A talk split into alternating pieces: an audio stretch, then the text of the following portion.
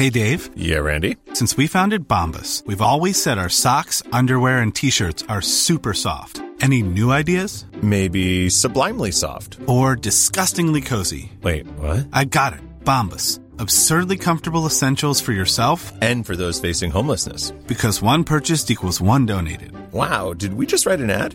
Yes. Bombas. Big comfort for everyone. Go to bombas.com slash ACAST and use code ACAST for 20% off your first purchase.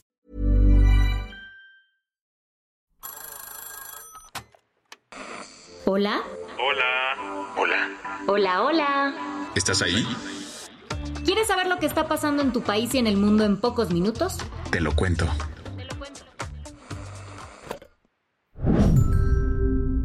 Hoy es viernes 6 de octubre de 2023 y estas son las principales noticias del día.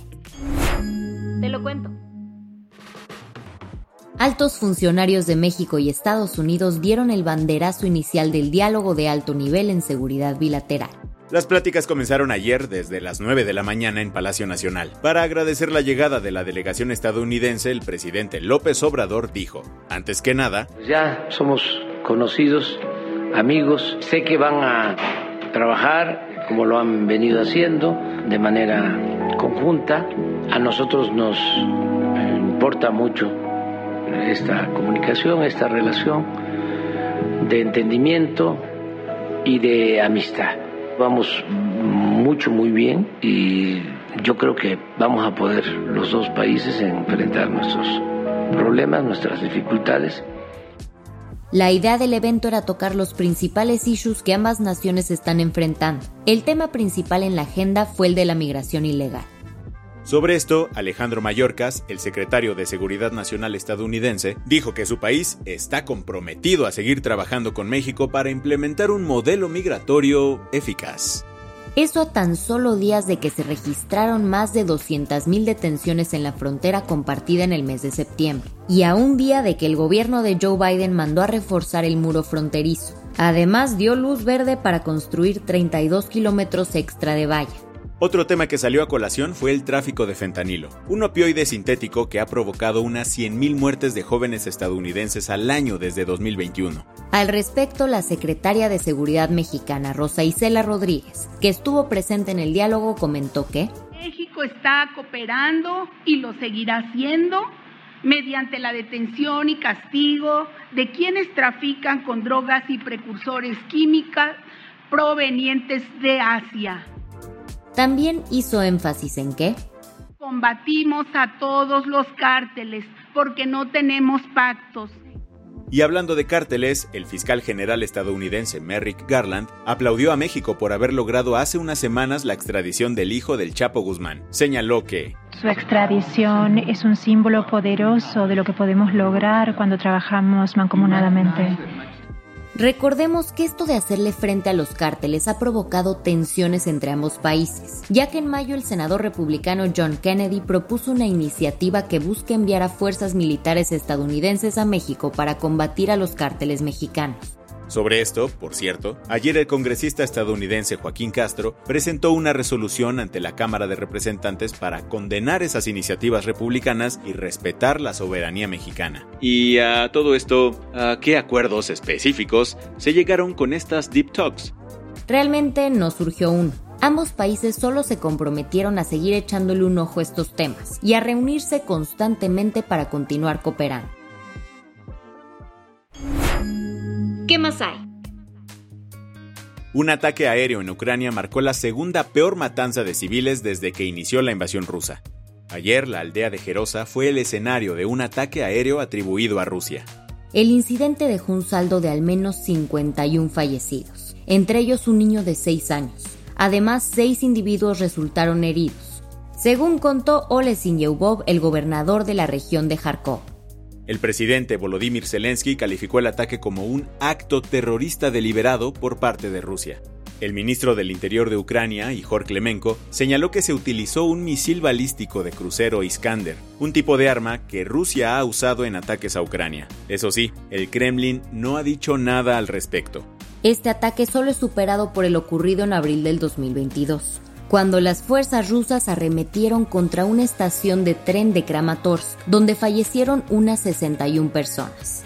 Mientras tanto, Vladimir Putin dio una declaración sorprendente durante la vigésima reunión anual del Club de Debate Valdai en Sochi, Rusia. Refiriéndose a la muerte de Yevgeny Prigozhin, el líder del grupo Wagner, el presidente ruso señaló que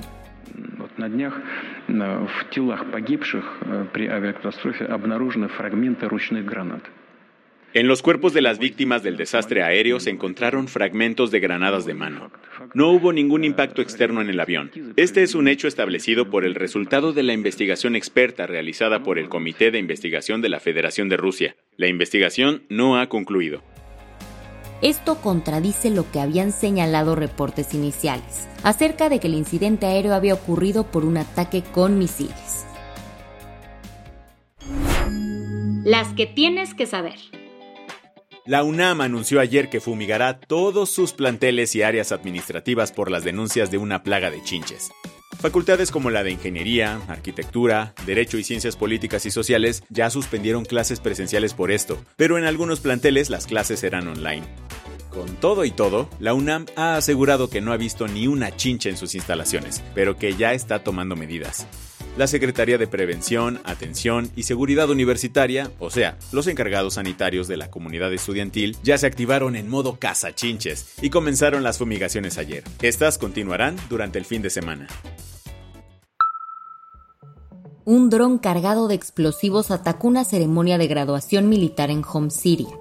El ataque dejó al menos 80 personas sin vida y 240 heridos. Hassan al-Gabash, el ministro de Salud sirio, señaló que entre las víctimas hay civiles y soldados. En 12 años de guerra civil, este ha sido uno de los asaltos más mortales que se ha registrado en contra de una instalación del ejército. Hasta el momento nadie ha asumido la responsabilidad del ataque, pero el gobierno de Bashar al-Assad prometió responder con toda fuerza contra los culpables a quienes catalogó como terroristas. En un evento separado al noreste de Siria, supuestamente drones turcos cobraron la vida de al menos 10 personas. Será mejor que saques tu separador de libros favorito porque ayer la Academia Sueca anunció al ganador del Premio Nobel de Literatura 2023. Se trata del escritor noruego John Fosse, quien a sus 64 años ha publicado desde novelas y obras de teatro hasta cuentos, ensayos, poemas y libros para niños. Según la Academia Sueca, las obras de John dan voz a lo indecible. Si no sabes por cuál empezar, te recomendamos la trilogía Septología, su obra más reconocida. En esta, durante una semana, un artista anciano se habla a sí mismo como si fuera otra persona. La obra de John está originalmente en Ninoshk, su idioma natal, pero ha sido traducida a más de 40 idiomas. Un perro del presidente Joe Biden metió la pata, o mejor dicho, los dientes. Commander, el pastor alemán de dos años, fue expulsado ayer de la Casa Blanca por morder al personal y oficiales del servicio secreto. El incidente más reciente ocurrió la semana pasada, marcando la undécima vez que el can muerde a alguien. De hecho, el año pasado un agente terminó en el hospital tras ser atacado por Commander.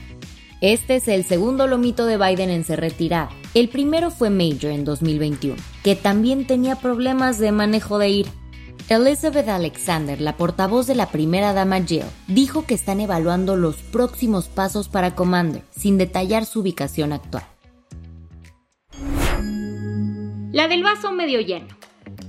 Un grupo de científicos de Australia y Canadá descubrió cómo convertir los desechos tóxicos de las minas en tierra fértil. Usando un acelerador de partículas llamado Canadian Light Source, los investigadores lograron transformar estos desechos conocidos como colas en el suelo fértil usando microbios. De hecho, este método ya se está utilizando para cultivar maíz y sorgo.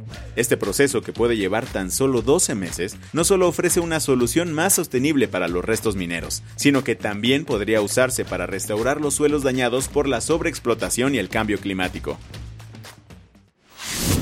Con esto cerramos las noticias más importantes del día. Yo soy Andrea Mijares. Y yo soy Baltasar Tercero. Nos escuchamos el lunes con tu nuevo shot de noticias. Chao.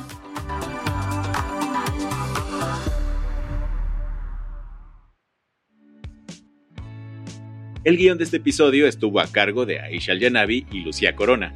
Paula Gándara es la editora del guion y la dirección editorial es de Sebastián Ermenger. Gelúe Santillán es la directora creativa y el diseño de sonido está a cargo de Alfredo Cruz. ¿Quieres estar al día? Nos encuentras como arroba te lo cuento en Instagram, TikTok, Snapchat y Twitter. When you make decisions for your company, you look for the no-brainers. And if you have a lot of mailing to do, stamps.com is the ultimate no-brainer. It streamlines your processes to make your business more efficient, which makes you less busy. Mail checks, invoices, legal documents, and everything you need to keep your business running with stamps.com. Seamlessly connect with every major marketplace and shopping cart. Schedule package pickups and see your cheapest and fastest shipping options from different carriers with rates up to 89% off USPS and UPS rates. And with the stamps.com mobile app, you can take care of mailing and shipping wherever you are. Make the same no-brainer decision as over 1 million other businesses with stamps.com. Sign up with code program for a 4-week trial plus free postage and a free digital scale. No long-term commitments or contracts. That's stamps.com. Code program.